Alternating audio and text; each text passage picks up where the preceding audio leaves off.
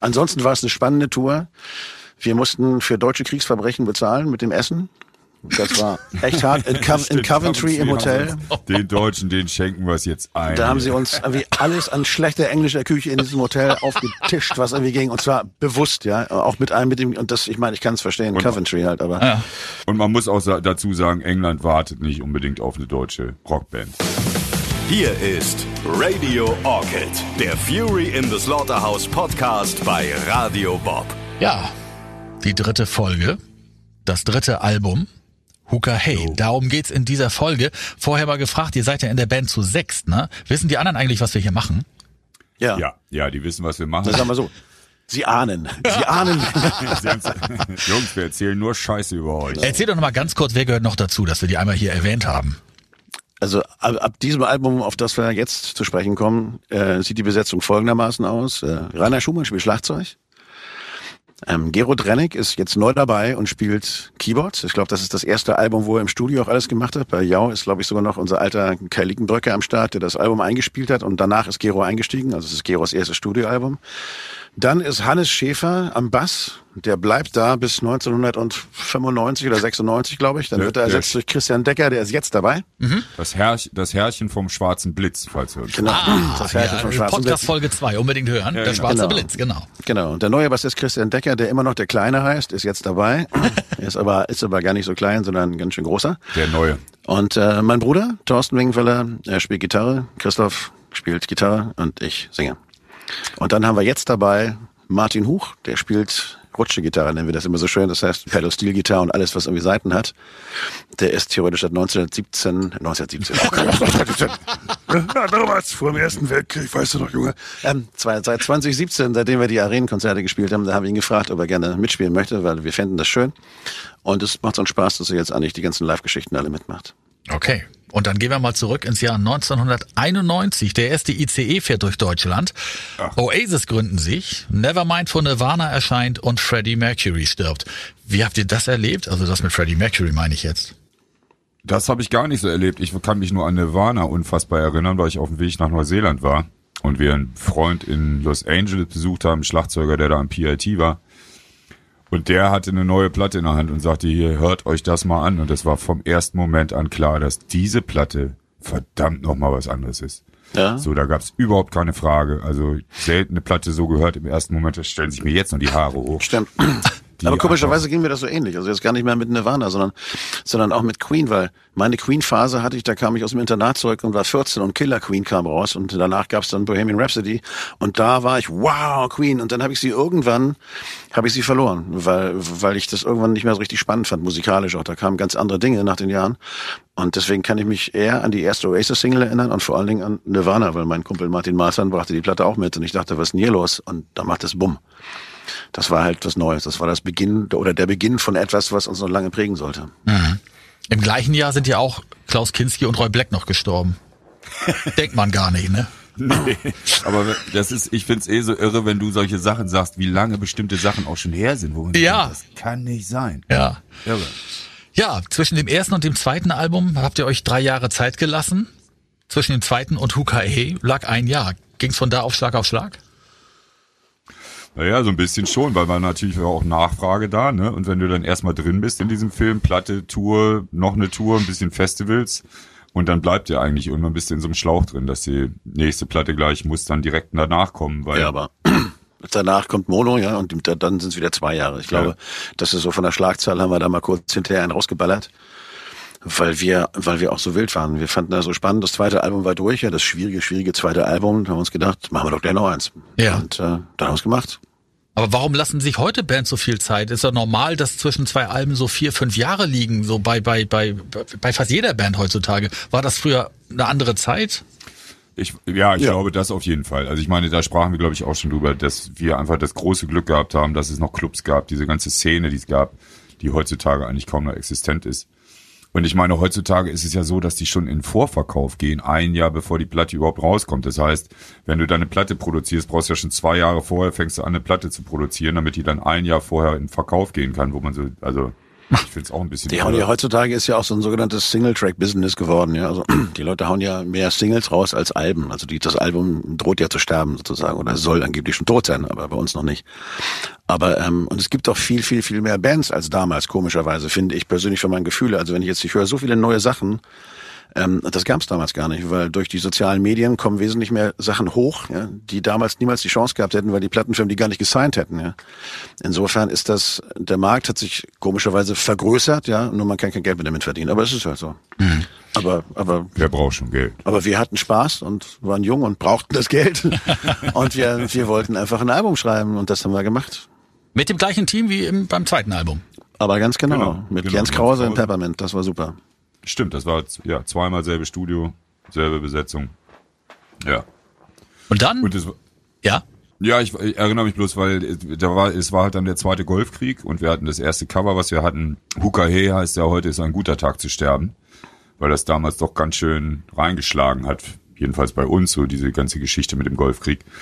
Und wir hatten eigentlich ein Bild, das war, ich glaube, ein Zweite Weltkriegs Bomber, ne? Von unten fotografiert. Genau, das war, wir hatten ein Foto, war das nicht eigentlich der erste, aber ist egal, der erste Golfkrieg. Ähm, ja, der erste, klar, erste, ja. Ähm, das war ein Bomber, den haben sie fotografiert aus Dresden, oben am Himmel, ja. Und die, die sahen, da sah irgendwie das, also künstlerisch gesehen war es ein super geiles Cover. Und die Aussage mit dem Bomber fanden wir auch gut. Das war jetzt nicht so ein ganz tolles, scharfes Foto, sondern es war halt so ein etwas älteres, etwas unscharfes, aber es sah tierisch aus. Aber die Plattenfirma hat gesagt, nee, das könnt ihr nicht machen. Zu negativ. Genau.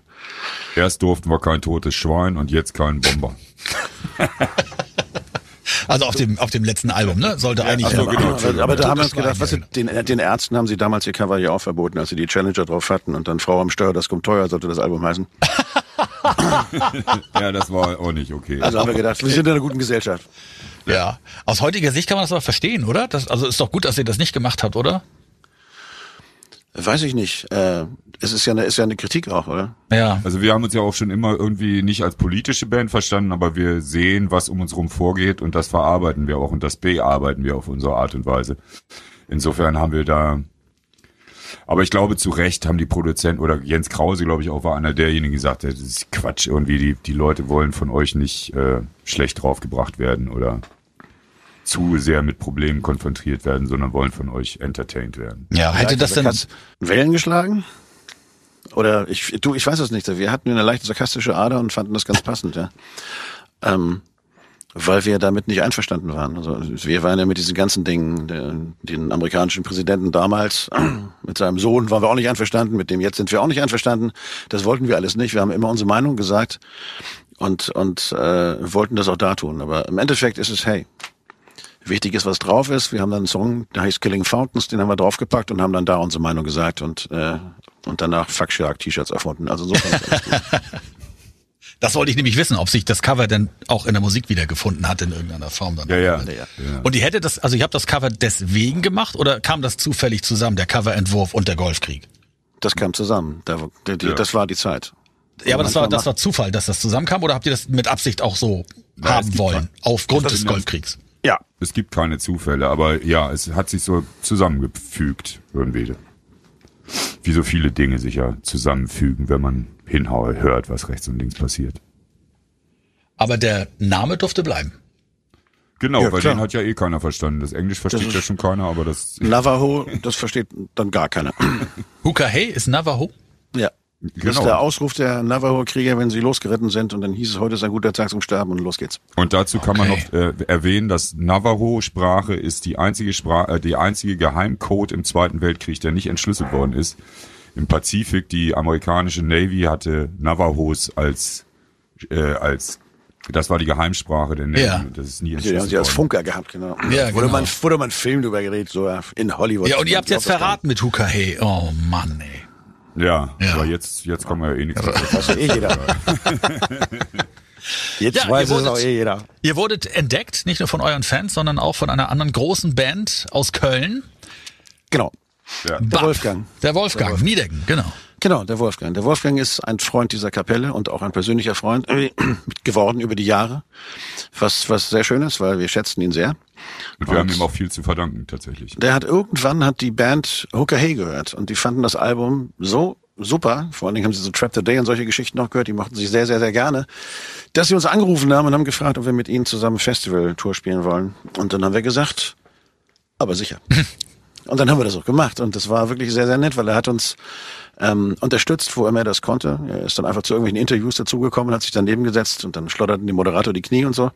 Und das war einfach, war, war eine große Hilfe und eine große Freude und wir haben viel gelernt. War tolle Tour. Bob Geldorf war damals auch dabei und der auch mit dem wir viel zusammen gemacht haben. Und Ja. Das war echt eine wichtige Zeit auch. Ja. Da haben wir sich kennengelernt. Also Wie so viele Dinge halt an so einem Weg passen müssen, dass er dann weiterführt. Genau. Dave Stewart, Bob Geldof waren die beiden, die wir von da mitgenommen haben. Und dann haben wir das immer mal gedreht. Dann hieß das Festival dann Fury and Friends und dann spielten da Bob Geldof und, und Dave Stewart.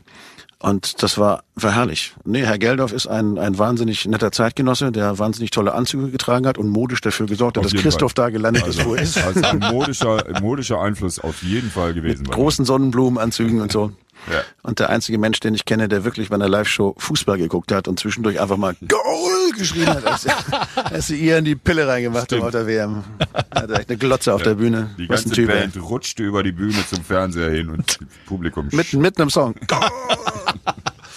Unglaublich. Aber gab es da nicht Berührungsängste von, von eurer Seite? Weil das waren ja nun schon auch so, naja, Idole, sage ich jetzt mal, aber man hat doch da auch so ein bisschen Respekt vor, wenn da jetzt plötzlich einer kommt und sagt, hier, komm, ich finde euch ganz gut und wollen wir was zusammen machen. Ja, auch, aber äh, eigentlich eher, ich weiß auch nicht, wenn man so ein paar Festivals und Gigs zusammen spielt, wir sind halt alle nur Musiker. Und das, äh, die meisten von diesen Kollegen sind eben auch so, die einen haben mehr Glück, die anderen haben weniger Glück. Aber am Ende des Tages spielen wir unser Instrument und machen unsere Musik und sind insofern immer auf einer Stufe, egal wie erfolgreich wer ist oder nicht.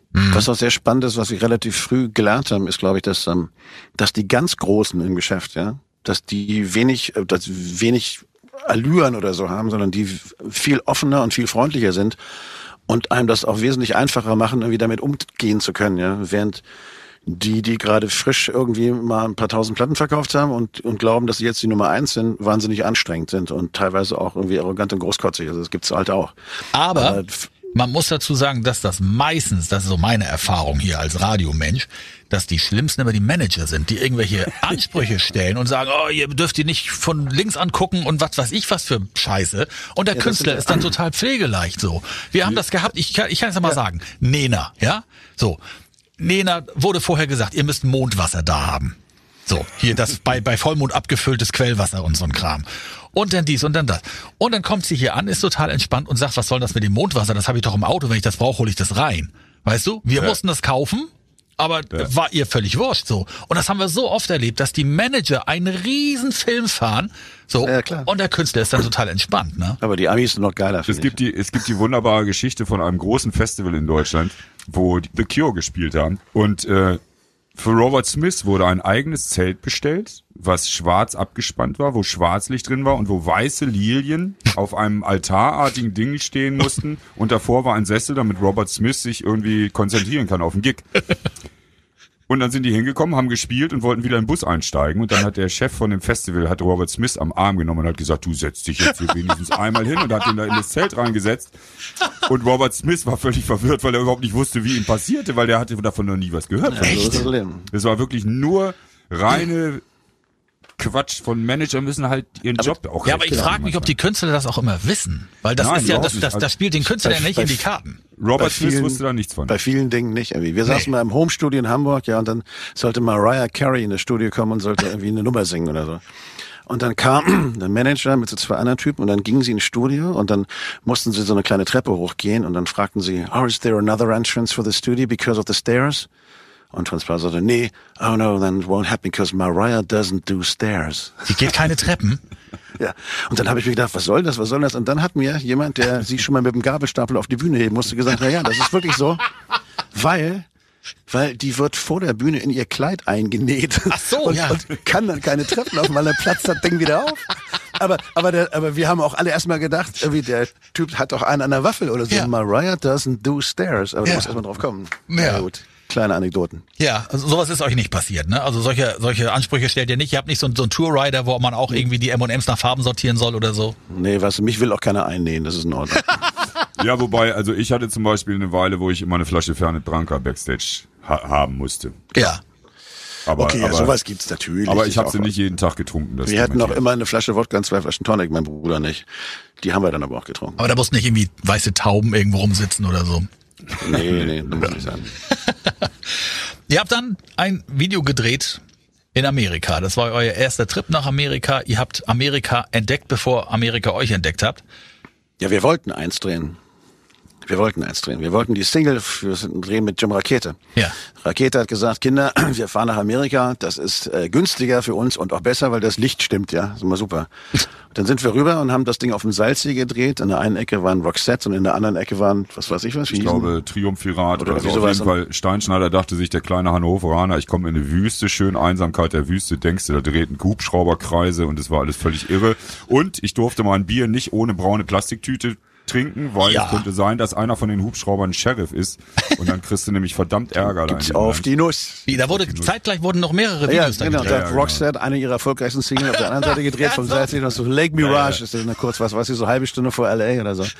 Naja, auf alle Fälle haben wir dann gedreht, ja, und hatten so ein amerikanisches Team. Und äh, die, war die immer sehr anstrengend, Brian. Die Regisseurin schrie mal Brian und Brian musste die Schärfe ziehen. Und äh, naja, und dann hatten wir so viel Material über, dass wir dann auf dem Rückweg haben wir erstmal nochmal gleich Trap Today gedreht irgendwie und dann hatten wir noch Material über für Should Have Known Better und haben dann einfach Videos gedreht mit Rakete drei Stück anstatt einem. Ja. Aber wir waren das erste Mal in unserem Leben, also einige in Amerika überhaupt und haben drei Videos gedreht. Und das war schon, das war so ein bisschen der Anfang. Und es war halt so ein bisschen aufregend, weil es war eben genau die Zeit des Golfkrieges. Das heißt, du bist dann nicht einfach so rübergeflogen. Besonders hast du nicht einfach so caseweise Equipment da reingekriegt. In das wir auch dann komische Instrumente von komischen Pornshops hatten. Aber naja, wir waren halt mal da, ne? Und ich Genau. meine, Da standen auch immer dann Frauen an den Straßen und äh, mit so Schildern, Where's my son und so. Und das war schon ein bisschen, ein bisschen strange. Okay. Aber es war eh, war eh sehr strange. Also wir waren nach diesem, nach dieser Nummer auf dem Salzsee haben wir geschlafen in einem Hotel in Lancaster, ein Motel in Lancaster. Super. Mit dem, der beste Platz am Ort. Und äh, der Kellner war wirklich so wie aus Faulty Towers. Auf jeden Fall war er erst so, ah, you got such a funny accent. Are you English people? Und dann kam er, äh, die, die Assistentin von Jim wollte äh, das äh, Ein, ein Puten-Sandwich. Turkey, Puten-Sandwich, Turkey. Und er, no. Doch, you aber- can't get the turkey sandwich. No, no, But I want to have it. No, no, no. Und dann kam er raus mit dem Teller und da war so eine halb, so eine Scheibe drauf, die schon so grün nach oben sich wählte. Do you really want to eat this? und das war aber, das war schon das gute Restaurant da im Ort. Ja, da ging einiges. Also er hatte nicht die Nobel Hotels gebucht. Nee, nee, wir hatten Motors gebucht mit Jim. Das war, aber das Budget war ja gleich null, ne? Also deswegen, war, aber es war halt spannend. Also war für uns als kleine Deutscher war das einfach mal cool, nach Hollywood und ab geht's irgendwie. Ja. In der Wüste pennen, Erdbeben, dachten wir. Hannes rannte raus, ja, mit Grüll der Panik und schrie und schrie und schrie und Thorsten ging auch raus und war dann sagten wir ihm, Hannes, das ist die Klimaanlage. Die Anfrage, aber die den ganzen Raum zum Beben brachte. Und wir hatten Doppelzimmer und über beiden Betten hing dasselbe Bild. Das fand ich auch sehr gut. Ja, Aber war, jetzt- auch, es war aufregend, es war wirklich aufregend. Also, Ohne vorgreifen zu wollen, da habt ihr Amerika entdeckt und ähm, dass Amerika euch entdeckt, da kommen wir dann in einer der nächsten Podcast-Folgen zu. Genau. weil Das habt ihr ja auch noch dann vor euch. Das habt ihr zu dem Zeitpunkt ja noch nicht mal geahnt. Ne? Das war Nee, nur so, so ein Ausflug, Videos gedreht und wieder zurück nach Deutschland. Genau. Zu dem Zeitpunkt war es so, dass wir mal jetzt ins Ausland wollten. Das kam dann auch. Dann haben die Engländer uns nämlich entdeckt. Genau, und ihr seid doch dann trotzdem so ein bisschen international unterwegs gewesen. Genau. Wir haben Wie kam das? Dann hatte da Herr Geldorf was mit zu tun, oder? Nee, Herr Geldof hatte damit nichts Okay. zu tun. Ähm, die haben die RCA theoretisch, die gab's doch gar nicht, genau. Das war SWV, hat damals, äh, ich weiß gar nicht, die haben irgendjemanden kennengelernt, Also eure Plattenfirma, ne? unsere Plattenfirma, auch über mit ASS zusammen, ähm, der das. Album ganz gut fand. Und die haben gesagt, wenn wir jemand, wenn wir touren könnten da drüben, würden sie das veröffentlichen. Und, ähm, und dann hat, glaube ich, äh, ASS damals, das war unsere, unsere, unsere Booking Company, die hatten irgendwie Steve Harley am Start irgendwie so. Und dann hat Steve Harley gesagt, ja, Steve Harley und Cockney Rebel, das war. Genau. Make me genau. smile. Ja, genau. Genau. Und der, der hat gesagt, jo, das machen wir. Und damit hatten wir eine Plattenveröffentlichung in England. Also ich habe eine eigene UK-Veröffentlichung gemacht. Da haben sie dann die, die ersten drei Alben sozusagen kompiliert, so ungefähr. Und ähm, das war ganz schön und dann ging's los. Und dann haben wir England, Schottland, Wales und Irland gespielt, nur in Irland nicht. Und da haben wir nur getrunken, weil da wollte Steve Harley uns nämlich nicht mehr spielen lassen. Was? Aber nee, nee, wollte er nicht mehr. Ja, das war ein unfreundlicher, das war eine komisch, komisch alles. Also die, Okay. die Crew hat uns geliebt und dann hat die Crew gestreikt Und dann hat sie unseren Truck entladen und Steve Harley sein nicht. Dann konnten wir nämlich spielen und er durfte dann nicht, außer Ach, er würde zahlen, ja. Und dann hat er sich dann vielleicht dann doch durchgerungen, glaube ich, was zu bezahlen. Ansonsten war es eine spannende Tour. Wir mussten für deutsche Kriegsverbrechen bezahlen mit dem Essen. Das war echt hart. In, Co in Coventry im Hotel. Den Deutschen, den schenken wir es jetzt ein. Da haben sie uns irgendwie alles an schlechter englischer Küche in diesem Hotel aufgetischt, was irgendwie ging. Und zwar bewusst, ja. Auch mit einem, mit dem, und das, ich meine, ich kann es verstehen, Und- Coventry halt, aber. Ja. Und man muss auch dazu sagen, England wartet nicht unbedingt auf eine deutsche Rockband. Also das war insgesamt so, denke ich. Ja, aber es, wir hatten aber auch schöne Momente. Ja, wir hatten schon, also zum Beispiel, also meine Lieblingserinnerung ist eigentlich immer noch, in Irland haben wir ja nicht gespielt, aber wir waren in Irland, sind nebenan in die Kneipe gegangen, alles war völlig am Durchdrehen, wir wussten gar nicht, was los war. Stellte sich raus, European Song Contest lief. Ah, guck mal. Und die Iren drehten total am Rad. Und wir haben Pints bestellt und saßen da zwischen den ganzen Durchdrehenden und kriegten irgendwann mit, dass Deutschland die vorletzte Jury ist. Und es gab ein Kopf-an-Kopf-Rennen zwischen England und Irland. England 1, Irland 2, Irland 1, England 1. Und es ging bis zum Ende. Und wir haben gebetet, dass äh, die deutsche Jury jetzt die richtige Entscheidung trifft. Und dann gab es 10 Points für Ireland und 0, 0 Points für England. Und damit waren wir natürlich die großen Helden. Und you gave us 10 pounds and we gave you 10 points. And, we were, und es war ein lustiger Abend. Ja, aber gut. Und Also als, der, als, der, als der Siegersong gespielt wurde, haben sie alle wieder ausgemacht und so weiter gefeiert. Also die Musik war völlig nebensächlich. Aber hat Nein, der, die- der, die Agentur das nicht so ein bisschen befürchtet, eine deutsche Band, äh, dass das ein Risiko sein könnte? Ich meine, da, hat, da gab's Falco, da gab's nur die Scorpions, da war Nena schon erfolgreich in England. Nö, aber weißt du, man kann das ja mal probieren. Im Endeffekt war es so, das war jetzt auch nicht so, dass wir da jetzt irgendwie durchs Raster gefallen sind. Also wir haben ja jetzt keine wahnwitzigen Plattenverkäufe generiert, das ist wohl so, dann hätten wir auch dranbleiben müssen. Dafür hatten wir gar keine Kohle, noch keine Zeit, aber äh, aber wir hatten schöne Konzerte. Also Ja. so ist es nicht. Die Leute mochten uns schon gern. Also es gab so Momente, da haben wir nämlich auch Seconds to Fall als letzte Nummer gespielt. Und ähm, da war es still in dem Laden, ja. Da hättest du eine Stecknadel fallen lassen können und dann hättest du tick, tick, tick gehört, ja. Und ich habe schon gedacht, keiner hat geklatscht, ja. Hab gedacht, das war's, ja. Und dann sind die aufgestanden und haben geschrien. Da muss man einfach mal sagen, das war schon, das war schon super, ja. Und da haben wir uns auch gefreut, weil für mich persönlich war es halt total wichtig, weil wenn du das deutsche, englische Texte schreibst und gehst dann dahin, wo das die Muttersprache ist und singst die dann da, dann wirst du wissen, ob der deutsche Journalist, der dir immer schreibt, oder du kannst keine englischen Texte schreiben, recht hatte oder auch nicht, ja. Und deswegen war es für mich ganz wichtig, nach England zu gehen und zu gucken, ob er jetzt recht hat oder auch nicht. Und ich wusste danach, er hat nicht recht. Es ist alles gut. Ja, genau. Es war in den USA dann ja auch so, irgendwie, dass, dass wir für die Texte großflächig gelobt wurden. Und äh, zwischen, aber das, da kommen wir ja später zu. Wir sind ja jetzt bei Hukaye, da sind wir nicht in den USA, sondern sind wir in England. Aber es ist halt schon auch einfach spannend, so ein, so ein Land von so Natur aus zu erleben. Also was arbeiten, man ist nicht als Tourist unterwegs, man kommt wirklich durch die verschiedensten Landstriche.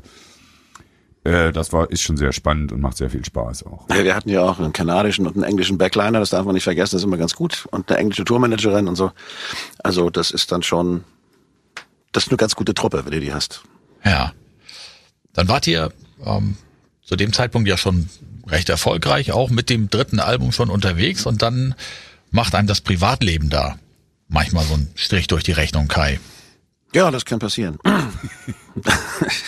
das, äh, das kann passieren. Ja, ich habe mich, äh, meine Ehe ist kaputt gegangen. Das war vorauszusehen irgendwann mal, weil, weil wir da nicht, glaube ich, wir sind so ein bisschen nebeneinander hergelaufen. Sie hat immer gedacht, das wird nichts mit der Musik und ich habe immer gedacht, das wird was mit der Musik. Und als es dann was wurde mit der Musik, war es ein bisschen schwierig. Ähm, aber ähm, man hat sich dann geeinigt. Und zwar hat man sich gut geeinigt, das äh, war mir auch wichtig und dann ging es weiter. Aber das, ähm, damit bin ich, glaube ich, kein Einzelfall. Ich glaube, es geht vielen Leuten in dem Geschäft so, dass, ähm, dass sie Beziehungsprobleme kriegen, wenn das mal, wenn es losgeht. Ja, hat ist das, auch- hat das Einfluss das auf die Band schwierig. gehabt? Na natürlich, äh, dein, mein persönliches Empfinden und meine Emotionen haben natürlich Einfluss auf das, was ich tue. Und wir sind dann immer mit, man ist mit sechs Leuten auf sehr engem Raum. Also in England zum Beispiel waren wir im VW-Bus unterwegs mit sechs Leuten und drei Crew-Leuten. Also man ist sehr eng miteinander verbandelt. Insofern kannst du nicht irgendwie so tun, als ob. Und es ist, glaube ich, einfach auch schwer für, für einen Partner, das auszuhalten, wenn er so Strategen wie wir dann sechs Wochen irgendwo auf Tour sind und man weiß, da wird viel gefeiert. Äh, ja, das ist schwierig auch. Aber es war nicht so wie, ich glaube, war das nicht The Razor's Edge von ACDC, wo, wo Brian Johnson sich nicht beteiligen konnte, weil er in seinem Scheidungskrieg lag. Er ist immer nur ins Studio gekommen, hat eingesungen, ist wieder verschwunden und hat an diesem ganzen Album kein Text geschrieben, nicht mitgearbeitet, gar nichts, weil er in diesem, in diesem Krieg war. Den Krieg gab's ja bei uns Gott Haben sei wir Dank nicht. Das, Okay. also, ich bin sehr bemüht, dass es sowas nicht gibt, ja. Ähm, und, und das war auf beiden Seiten so. Es Ja. war, war eine saubere Sache. Wie handelt war ihr das not, notwendig. Wie handelt ihr das allgemein auf, auf Tourneen mit der Familie? Ja, Ja, die mittlerweile sind wir sehr familiär. Also die, die Familie haben, da kommen die Familie und die Kinder und wir kennen uns untereinander. Und wir kommen eigentlich auch alle gut miteinander klar. Also das ist schon eine große Truppe mittlerweile, aber wir machen es eben auch jetzt seit 35 Ja, die Jahren. Kinder sind ja teilweise jetzt durch, ey, und fertig mit dem Studium oder so. Und die, die noch zur Schule gehen, die bestimmen den Tagesablauf der Mutter halt ein bisschen. Also irgendjemand muss ja zu Hause bleiben, geht nicht anders. Was willst du machen? Aber wenn es geht, sind sie dabei. Ja. Und dann die erste Rock am Ring Show. Ja, die, die Das äh, hatten- wahrscheinlich größte Ding, was ihr bis dahin erlebt habt. Kann das sein? Nee, wir hatten ein größeres davor. Stimmt. Wir hatten Rettet, Rettet die wer rettet die Weltmeere. Weltmeere in Lüneburg, ja. Da waren, am Anfang haben sie mit 100.000 Leuten gerechnet und das waren dann, glaube ich, knapp 200, 220 oder Oh. sowas. Und da haben wir gespielt und da haben wir auch legal gespielt, weil da waren wir angekündigt. Kleine Band auf die Bühne und dann Rain Will Fall gespielt und diesmal hat es nicht geregnet, sondern die Sonne schien.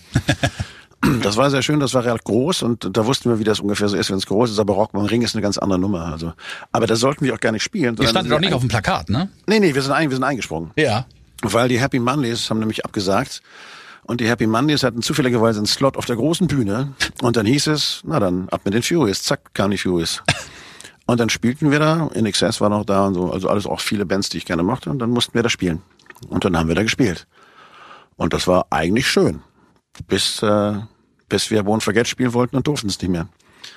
Weil vor uns spielte dann wie der Sänger von Supertramp und da war ein Freund des Veranstalters sozusagen, der durfte überziehen, ja. Dann Ah. wir mit unserem Ersatzslot und dann wollten wir unseren eigentlichen Hit zum Ende spielen, ja.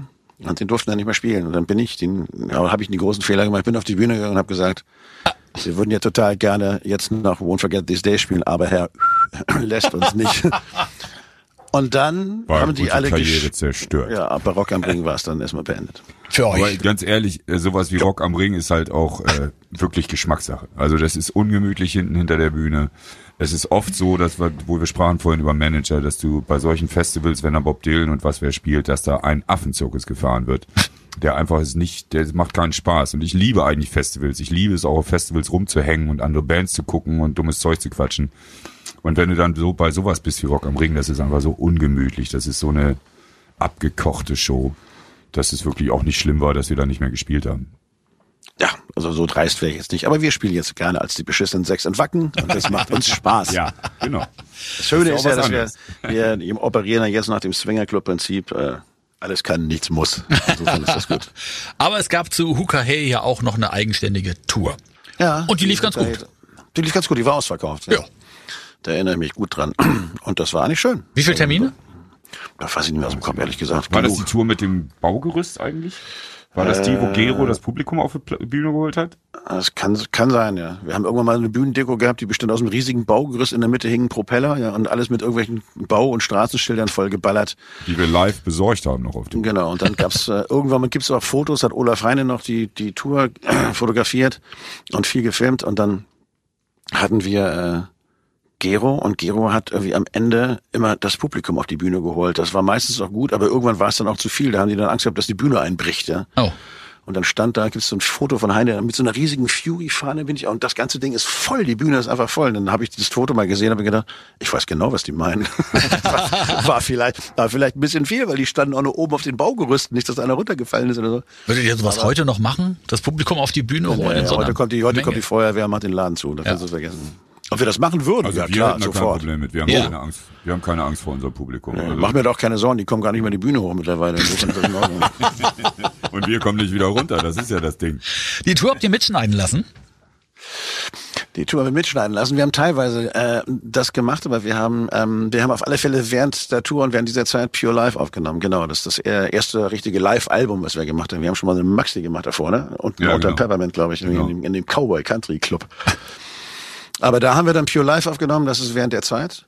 Und wir haben Click-Songs und Peppermint Stories, hat Olaf äh, mit uns und überhaupt und gedreht und ganz viele Leute. Was ist das? Und das, das ist so ein VHS, gab es ja damals auch. Äh, Videorekorder. Ja. Für alle, die das nicht wissen, das sind so große Dinge, die schiebt man da rein und dann kann man so einen Film gucken wie damals, als die DVD noch da war. Jetzt also sowas wie Streaming mit einer riesigen Kiste. Genau. Netflix von zu Hause. Click Songs Peppermint Stories, der anderthalb Stunden Film, wo Gero erklärt, wie die Band funktioniert anhand von Buntstiften. Wenn ihr den irgendwann mal in die Hand kriegt, müsst ihr euch angucken, da gibt's viel zu lachen. Ja, ist sehr interessant. Da haben wir, uns, wir hatten damals so eine lustige Phase und haben gedacht, wir müssen möglichst viel Scheiße erzählen in dem Film. Und das haben wir auch gemacht. Ihr hattet damals eine lustige Phase. Ja, weil Gero erzählt, wie unsere Hotelzimmer aussehen, so frühes Karstadt mit leichtem Anteil von, was weiß ich, äh, Gelsenkirchener Barock und, und wie man da reinpasst, indem man sich den Spannbügel rektal einführt und sich dann da reinhängt. Und das ist sehr spannend. Ah ja, okay, lohnt sich. Mhm. Ja, aber Pure, äh, also was ich eben jetzt im Nachhinein, wo du von Pure Life spielst, äh, spannend finde, ist, da standen 30 Tonner neben der neben dem Kapitol, um das Pure Life aufzunehmen. Das würdest du heutzutage mit so einem Rechner machen, wie wir es hier machen. Und das ist echt, das war ein unfassbar Affenzirkus, weil wir mussten auch ähm, diese Bänder halten bei langsamer Geschwindigkeit, glaube ich, 20 Minuten. Lüge ich oder was? Irgendwie die hatten auf jeden Fall mehrere 24 Spur da liegen, damit die die überschneiden konnten. Also damit das wirklich das ganze Konzert dann auch war. Und es war ein unfassbarer Affenzirkus. Und heutzutage würdest du da eine Handycam hinstellen. Aus heutiger Sicht betrachtet, welchen Stellenwert hat Hooker Hey für euch? Einen großen. Nachdem wir, also das erste Album war so, wir haben es gemacht, wir wollten es machen. Jau war das, wo wir gewusst haben, jetzt können wir, können wir davon leben. Und mit Hooker Hey war es so, dass wir, dass wir so Zuspruch bekommen haben von Menschen, die in der Liga spielten, wo wir eigentlich irgendwo mal geträumt haben, dass man da vielleicht hinkommen könnte oder so, aber nie eigentlich damit gerechnet haben. Und in dem Moment, wo das da passierte und wo alles gelaufen ist und die Tour ausverkauft war und wir gingen nach Amerika und drehten ein Video ja und waren, was weiß ich, auf 32, glaube ich, für 18 Wochen oder irgendwie sowas, da wussten wir, wir sind Bundesliga. Und das war einfach, das war ganz, ganz wichtig für uns. Weil dann wussten wir A, was wir jetzt zu tun haben, so ungefähr, und B, was wir jetzt tun dürfen. Das war Folge drei von Radio Orchid, dem Fury in the Slaughterhouse Podcast mit Kai und Christoph. Vielen Dank. In Folge vier geht's dann um Mono. Genau. Und da wird's dann nochmal richtig interessant. da geht's um die Wurst.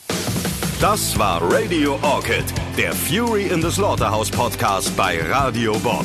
Mehr davon jederzeit auf radiobob.de und in der MyBob App für euer Smartphone. Radio Bob, Deutschlands Rockradio.